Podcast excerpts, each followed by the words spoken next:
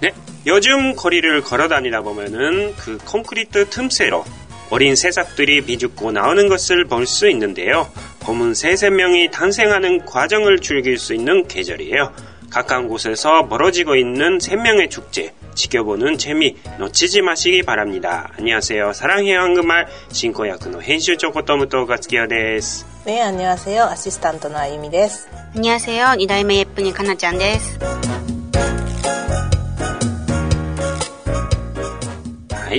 この頃通りを歩き回ってみたらそのコンクリートの隙間から幼い新芽たちがニュッと突き出しているのを見ることができますが春は新しい生命が誕生する過程を楽しめる季節です。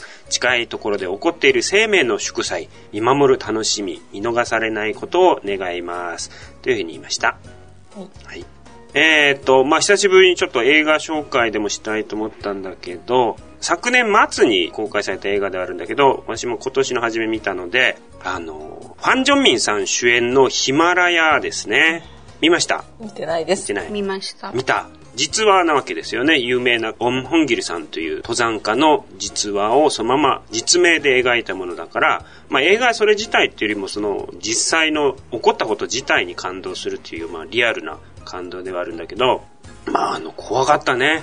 過酷な環境で撮影したらしくて、エベレストも実際に行ったし、あとも雪山に何回も登って、もちろんそれは韓国の寒温度でだけど、何回も撮ったっていう苦労話もあるんだけど、まああんまり日本では知られてないと思うんですけど、韓国には世界に14座、ね、14個ある8000メートル級の峰の全山登頂者っていう人が5名いるんですよ。これってすごい記録で、全世界的にも30人ぐらいしかいない中で韓国に5人いるんだよね。日本には2012年っていう割と最近登った竹内弘武さんっていう人が一人いるだけなんだけど、8000メートルっていうのはもう飛行機が飛ぶ高さなんですよ。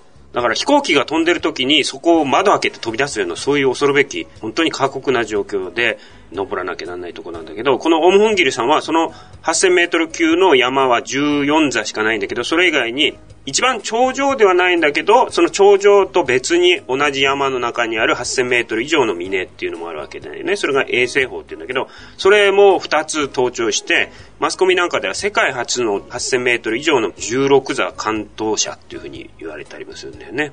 その人の実話を描いたもので、監督がイ・ソクフン監督ですね。で、一応あらすじを読むと、待ってろ必ず行くから。海抜8750メートルのヒマラヤデスゾーン人間の接近を許さない神の領域。そこに仲間が埋まっている。山の麓でもう一つの家族となった後輩隊員たちの遺体を探しに記録も名誉も保証もない胸が熱くなる旅程が始まる。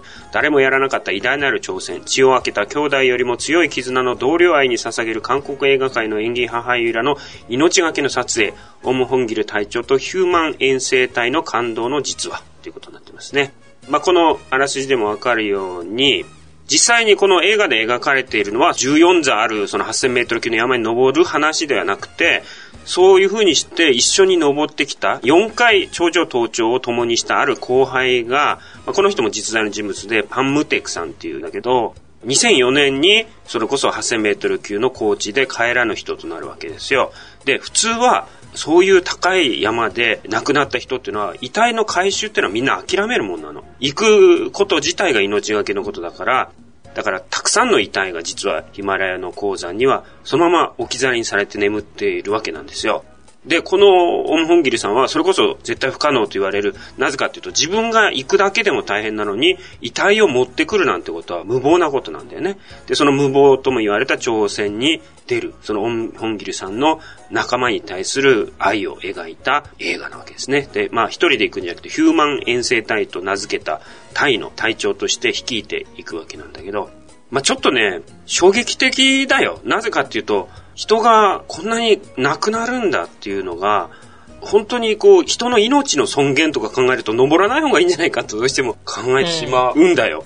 私はあのうちの妻が登山好きだから割と登山に否定的にならざるを得ないのは安全かどうかっていうのの心配がいつもあるからなんだよね妻が登山してることに対して。それはまあでもその普通の人が行くところの高さだからそんなに問題はないにしてもこんなところになぜ行くんだっていうのはどうしても考えてしまうわけですよ。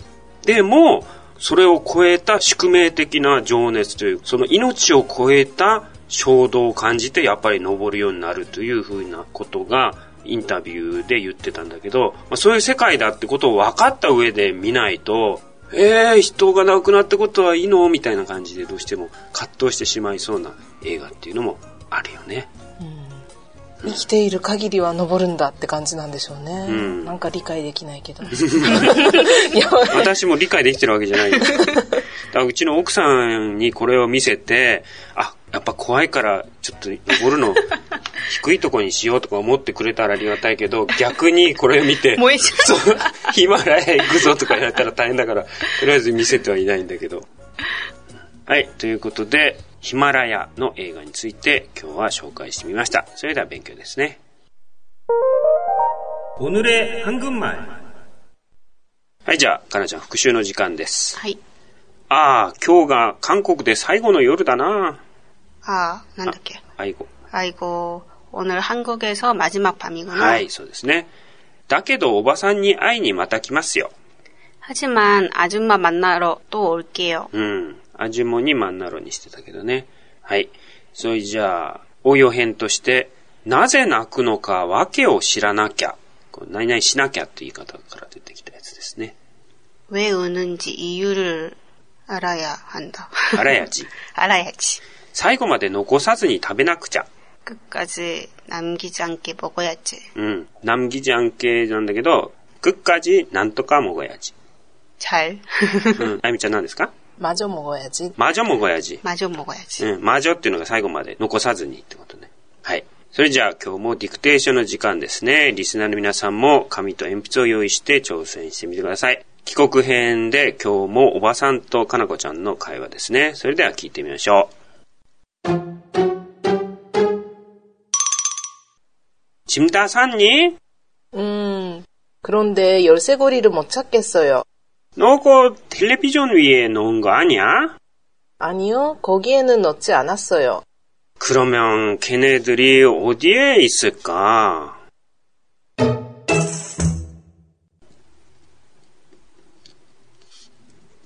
하이ですかはい。荷物は全部詰めたのうん。うーん、ただ、鍵の、うん鍵、英語で。あ、キーホルダー、うん。キーホルダーを、 が見つからないんです。うん。テレビの上に置いてなかった、うん。いいえ、置いてないです。うん。だったら、それらはどこに行ったのかな、どこにあるのかなはい、そうですね。バッチリですよ。あの、返事とかがあったかな。それぐらいですね。それじゃあ、韓国で答えられる2回目聞いてみましょう。짐다 샀니? 음, 그런데 열쇠고리를 못 찾겠어요. 너그 텔레비전 위에 놓은 거 아니야? 아니요, 거기에는 넣지 않았어요. 그러면 걔네들이 어디에 있을까?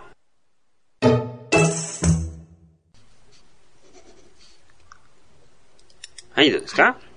짐 다 쌌니? 음. 음, 그, 그런데 열쇠고리를 못 찾겠어요. 음. 그놈은 아도 이나니까, 아, 데, 음. 데이비전 위에 넣지 않았나? 음, 아니요, 거기에는 넣지 않았어요. 음, 그러면 걔네들이 어디 있을까? うん。まだね。3行目がちょっと不十分だね。省略された言葉とかが入ってますよね。はい。で、のっちゃなんにゃじゃなかったですね。あと、一番最後に助詞が1個抜けてたけどね。それじゃあ、ゆっくりバージョンで埋めていきましょう。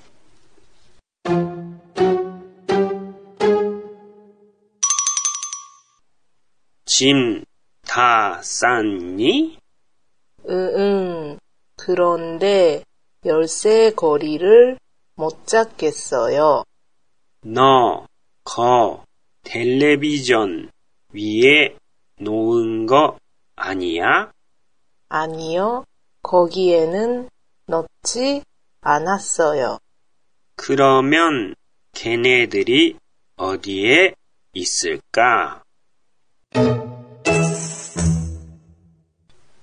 はい、どうですか 짐 다 쌌니? うん、 음, 그런데 열쇠고리를 못 찾겠어요. うん、 너, 그 텔레비전 위에 넣, 넣은 거 아니야? うん、 아니요, 거기에는 넣지 않았어요. うん、 그러면 걔네들이 어디에 있을까? はい、100点ですよ。それじゃあ、私が日本語を言いますので、あゆみちゃんが正しい韓国語で発音してください。リスナーの皆さんは、あゆみちゃんのすぐ後に続いて練習してみてください。 荷物みんな包んだかい 짐 다 쌌니? 짐 다 쌌니? うーん、だけど、キーホルダーを見つけられません。 음, 그런데 열쇠고리를 못 찾겠어요. 음, 그런데 열쇠고리를 못 찾겠어요. お前、それ、テレビの上に置いたんじゃないのかい 너 그거 텔레비전 위에 넣은 거 아니야? 너 그 텔레비전 위에 넣은 거 아니야?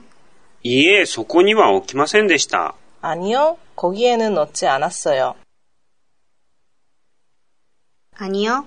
거기에는 넣지 않았어요. それなら、それらはどこにあるんだ 그러면 걔네들이 어디에 있을까? 그러면 걔네들이 어디에 있을까? はい、じゃあ、あんちゃん頼むもじょ 단어도 표현 ですね. はい、 짐, 荷物ですね。 重い荷物って何ですか 무거운 짐, 引っ越しの荷物。 이삿짐, うん。いさというのが引っ越しですね。はい。 싸다, 包むとか包装するですね。食べ物でサンチュに包んで食べるのをサンっていうね。そのサダですね。じゃあ、荷物を包んで車に積んだ。 짐을 싸서 차에 실었다. はい。 그런데 これちょっと日本語に訳しにくい接続詞ですけど、ところでとか、ところがとか、しかしとか、それでですね。まあ、でっていう感じなんだよね。だから、こう、ワンテンポく、さてみたいな、そういう感じなんだけど、逆説にも順説にもなるからめんどくさいんだね。はい。よるせごり。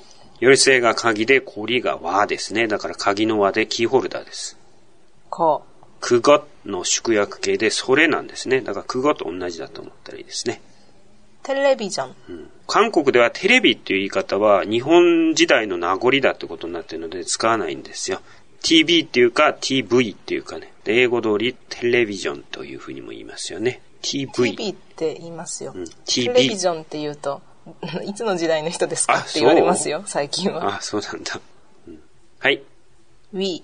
上、上の方ですね。この逆は何ですか、かなちゃん？あれ。うん。もう一つ、真下の場合は？밑, はい。だから上の方の逆はあれだよね。で、真上の逆はみ、真下になるわけだよね。それじゃあ、山の頂に登る。 산 위로 올라간다. 腕を上に伸ばす。 팔을 위로 뻗치다. うん。ポッターの他動詞だよね。ポッチだ。はい。 놓다. これは置くとか手放すですね。で、マるのったっていうと、心を手放すで安心するということになりますよね。で、もう一つ、トゥダというのも置くというおじ染みになりますけれども、乗ったですね。講義。そこですね。ここは何ですか、かなちゃん？講義。あ、こ、よぎ。あそこは？コギ。あそこ。ん？あ、あそこ。あ、ちょぎ。はい、ということですね。け、前にも出てきた空愛の縮約形、空愛がく英になって形になったんですね。その子ですね。この場合は擬人化して子供って言って、鍵のこと言ってるわけだけどね。桃ね。これは基本的には複数形の意味なんですよ。だから何々たちとか何々らというふうに訳せばいいんだけど、それとともに、その仲間たちみたいな感じ、こう、ひとまとめにした感じで、誰々のところとか誰々の家という意味にもなるわけなんですよ。はい。僕たち、我らってなっていますか？うりね。うん。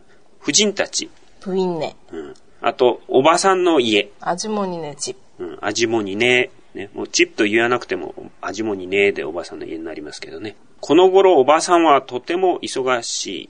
요즘 이모네는 매우 바쁘다. うん。この場合、おばさんという芋のねがついて、芋たちになるわけで、芋の家になるわけなんだけど、まあ、それでおばさんの意味になってるわけなんですよ。おばさんが忙しいってことは、芋ねぬ、芋のその辺はってことだよね。 お店にもよく使います。そうだね。お店の名前とかでもあるよね。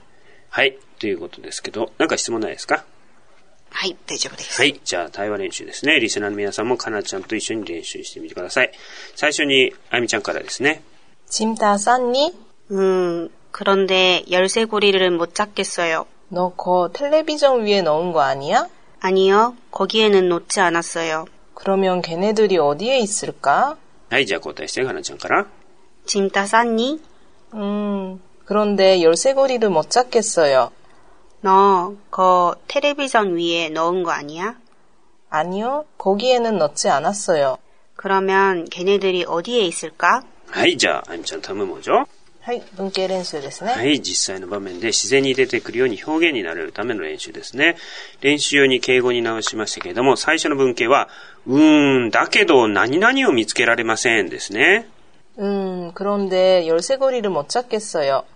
음, 그런데 통장을 못 찾겠어요. 음, 그런데 고양이를 못 찾겠어요. トンジャンというのは通帳ですね。コヤンイは猫ですね。続いて、それ何々の上に置いたんじゃないですかですね。 거 텔레비전 위에 넣은 거 아니에요? 거 소파 위에 넣은 거 아니에요? 거 테이블 위에 넣은 거 아니에요? ソファーっていうのはソファーなわけですけど、韓国人結構ショッパー、ショッパーっていうよね。まあ、ソファーが正しいですよね。テーブルっていうのはテーブルですね。はい。それでは練習してみましょう。最初にあゆみちゃんが基本形を言って、その後で単語を言いますので、リスナーの皆さんはその単語を入れて作文していってみてください。 음, 그런데 열쇠고리를 못 찾겠어요. はい。練習してみましょう。 열쇠고리. 음, 그런데 열쇠고리를 못 찾겠어요. 통장. 음, 그런데 통장을 못 찾겠어요. 고양이. 음, 그런데 고양이를 못 찾겠어요. はい。続いて、 거 텔레비전 위에 넣은 거 아니에요? はい。練習してみましょう。 텔레비전. 거 텔레비전 위에 넣은 거 아니에요? 소파. 거 소파 위에 넣은 거 아니에요? 테이블. 거 테이블 위에 넣은 거 아니에요? はい。じゃあ最初の文型で一つ例文を作ってみて。 음, 그런데 카드를 못 찾겠어요. はい。カードっていうのはキャッシュカードのことだろうね。はい。はい。それでは、韓国문화의 방。 はい。韓国文化の部屋ですね。韓国文化の部屋の今日はちょっと趣向を変えて歴史の話をしてみようかと思うんですよ。まあちょっと難しいかもしれないんだけど、重要な内容なので、今回1回で歴史に関して話してみようと思うんですね。まあというのも、まあ我々、その日韓両国の歴史的な関わりっていうのを見たときに、やっぱり文化の違いっていうものを無視しては、その歴史の流れ自体を考えることができない。両国の関係を語れないわけですよね。で、文化の違いっていうと、基本的にはあらゆる文化の根っこっていうのは宗教なわけなんですよ。それでまあ両国の宗教観の違いということが大事になってくるんだけど、日本人の宗教観の原型っていうのは、日本というのはもともと縄文人と弥生人たちによって始まった国だよね。その二つの根血と言われてるわけだけどね。農耕民族なわけですよ。で、農耕民族のいろんな文化の中から生まれた矢をよずの神という考え方ですよね。まあだから自然に対する崇拝、まあ自然界の神々を祀るアニミズムとかね、あとみんな神様だっていう和の精神とか、あるいは平等意識みたいなもの、これまでも文化の違いでそういう日本の文化の傾向を言ったけれども、それが八百万の神的な宗教意識の結果の精神であるとも言うことができるわけなんですよ。神っていう言葉は上という神から来てるのと、あと鏡っていう崇高なものを象徴する鏡とか、あとカムイっていうアイヌ語が語源が一緒っていう説があるわけでね。アイヌ語のカムイも神様の意味なんですよね。で、カムイは神様であると同時に熊の意味にもなるんですよ。自然界の中の畏敬を受ける存在、その象徴的には熊だけど、そういったものを神と呼んだ。というふうにも考えられてるんですよ。ということは、あらゆるものが神になり得るというのが日本の八百万の神なんですよね。ということで、まあ、それが文化として思想になるのが聖徳太子の時ですよね。聖徳太子の17条の憲法で、和をもって尊しとなすという思想が初めて日本独自の思想として現れますよね。日本の国は大和大和って言ったんだけど、大和と書いて、国の名前にする大和というふうに呼ばせた時も、大きな和というふうにやったように、日本の思想の根本にはこの和の思想があるわけですよね。で、対する韓国人の場合は、韓国っていうのは、もともとはそういう農耕民族の国だった三漢時代から、三国時代、高栗、百済、白木という三国が誕生するときに、それぞれの国に北から騎馬民族が降りてきて国家を建国したという流れがあるんですよ。だから、その基盤民族による宗教観っていうのが大きく影響してるわけ。で、基盤民族の宗教観っていうのが実は、ハヌル思想っていうんだね。ハヌル。いわゆる天というものだよね。これを中心として経典思想とかね、あるいは韓国人の上に向かっていく思考、向上思考、競争意識みたいな。こういったものも実はその宗教意識から出ているってことができるわけなんですよ。あと、この言語が持っている世界っていうのは世界観を表してるわけですよ。ハヌルってさ、なんて訳す？かなちゃん。天？うん。天と訳さざるを得ないのは、ハヌルっていうのは、あの、空の意味でもあるんだけど、神様みたいな、唯一絶対者みたいな存在でもあるから、天と我々は訳すしかないんだけど、でも実際空もハヌルじゃないの。うん。つまり、このハネルって言葉が、空っていう意味なのに、同時にその唯一絶対者の天っていうのも表すっていうのが、韓国人の世界観だと言えるわけです。つまり、いつも頭の上にある空が、唯一絶対者としての天であるという考え方。で、日本の場合はもともと空っていう言葉にはそういう意味がないから、空はただの空なんだけど、やがて中国からその天という思想が入ってきたから、日本には空っていう言葉と天という言葉と2種類あるわけですよね。だから天は外来思想で、中国の思想で、空っていうのが日本なわけ。で、韓国はハヌルであって、唯一絶対のハヌニム、ね、ハヌルリムからハヌニムになったんだけど、空様みたいなもんでね。韓国人は空を天、神様のように考えて生きている人たちだっていうふうに考えたら分かりやすいわけなんですよ。で、それが唯一絶対の存在だから、自然界のものを変に神様みたいに八百万的には考えない。これが韓国人の発想なわけですよ。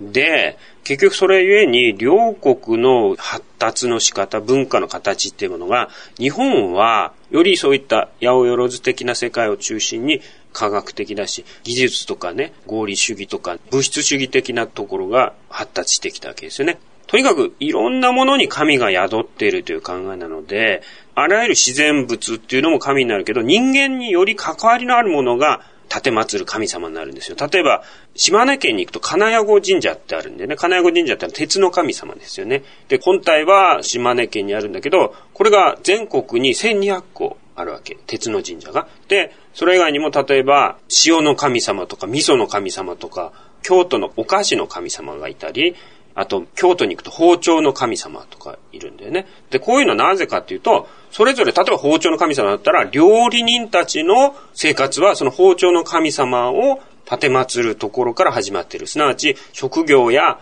生活の中に特実な思いっていうのが宿るわけですよ。包丁の神様に失礼のないように良心を持って料理をしましょうみたいな世界。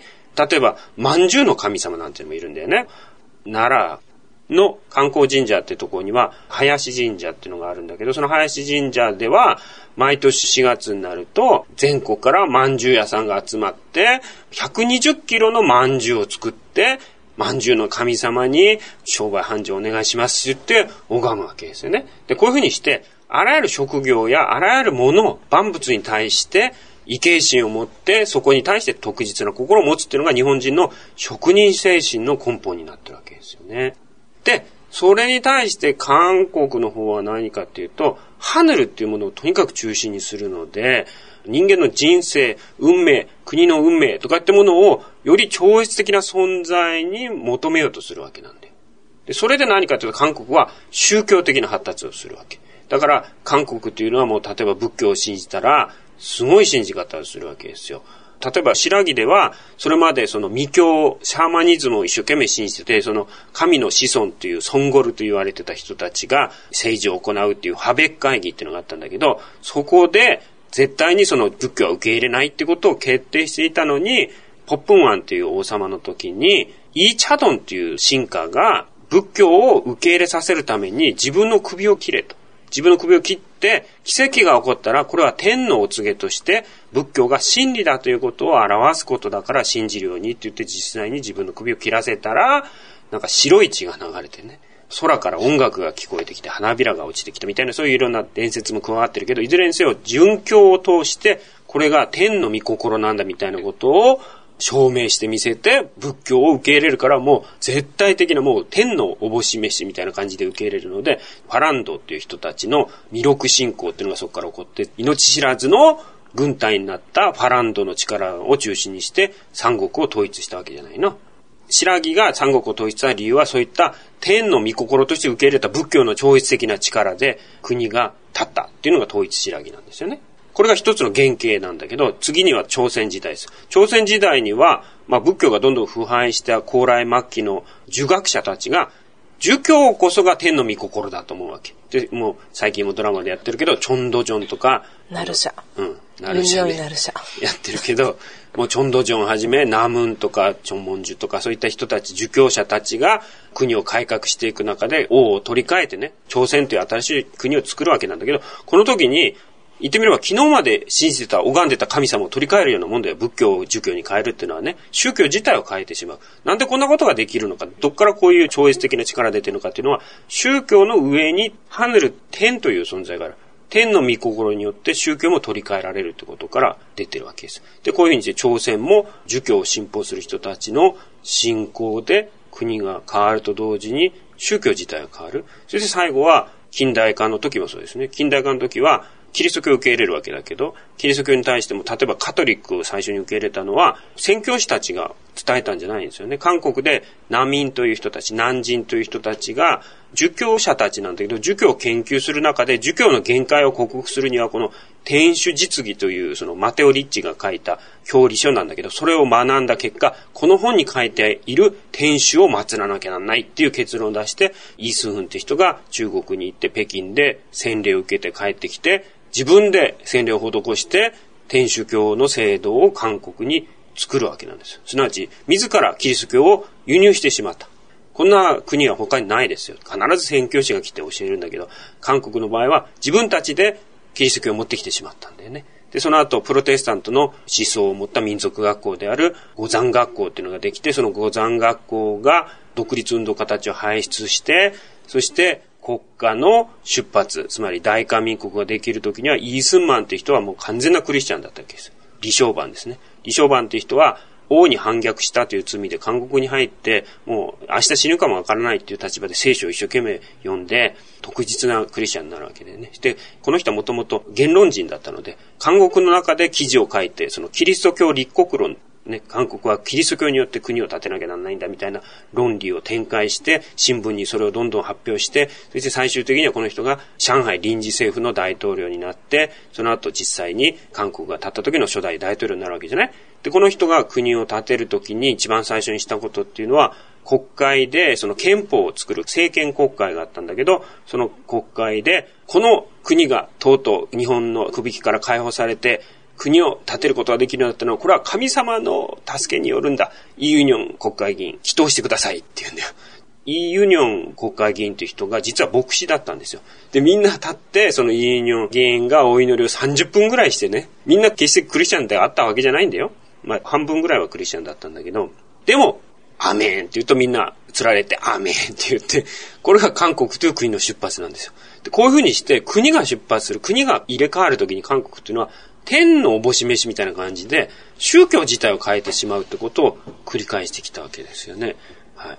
で、そういう中で、韓国はそういった思想や宗教、って面において、日本に大きな影響を与えてきたわけですね。例えば聖徳太子は、高句麗の英治という僧侶と、百済の閣下という国教博士によって仏教と儒教を学んで思想を学ぶわけですよ。そして三教義書という思想書を自ら書いたという人物だから、そういった思想を中心にさっきの17条の憲法を発表するし、それからあと、明治維新に関してもね、明治維新の時っていうのは、江戸時代の時の朱子学っていうのが一番の根底にあるわけだけど、この朱子学によって学んだ人たちが明治の血人たちとなっていくわけだけど、この朱子学っていうのは朝鮮朱子学なんですね。理体系の理体系学を学んだ藤原聖華とか林羅山という人たちが、林羅山は徳川家康の時効となって4代にわたって徳川家の時効になるんだけど、そういうふうにして武士の声楽として儒教、朱子学を日本で広げて、最終的にそれが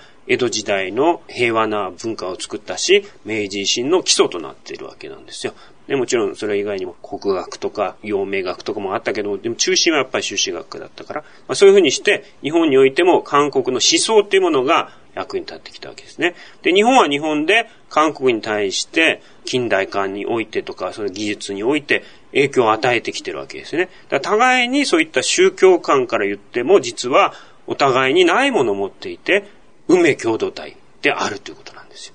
で、まあ今、従軍ヤフの問題にしても何にしても、韓国において日本とどうしても摩擦が起きてしまうのは、まあこれは前の文化の違いの時にも言ったけど、キリスト教的な人道主義というものを韓国はどうしても中心に考えるわけね。日本は近代合理主義的な法律とか条約とか書類とかそういったものを中心に考えるわけね。これがお互いに話が通じないって問題になってしまってるんだけど、まあそういった文化背景も考えなきゃならない。そして大事なことは、互いが互いに影響を与えた時に、いいものを必ず与えることができる関係にあるということですよね。だから、半島のキリスト教人道主義、このキリスト教文化っていうものも日本は、これまでの歴史を考えた時には、そこに学ぶことがあるんじゃないかっていう観点に立つべきじゃないかなっていうことが私の結論なんですけどね。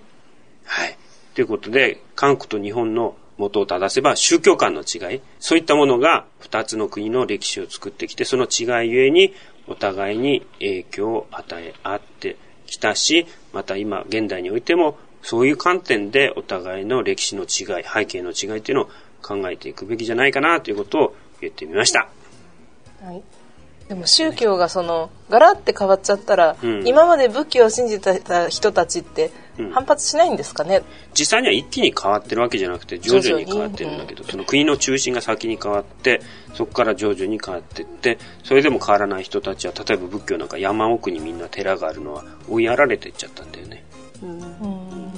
まあ、実際その新しい宗教が入ってくる時にもいっぱい殉教者が出てますよね。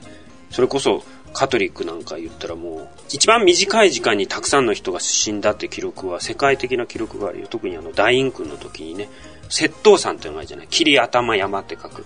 たくさんの人が首切られたからなんだけど、窃盗山ってあの、マポーの方にある山だけどね。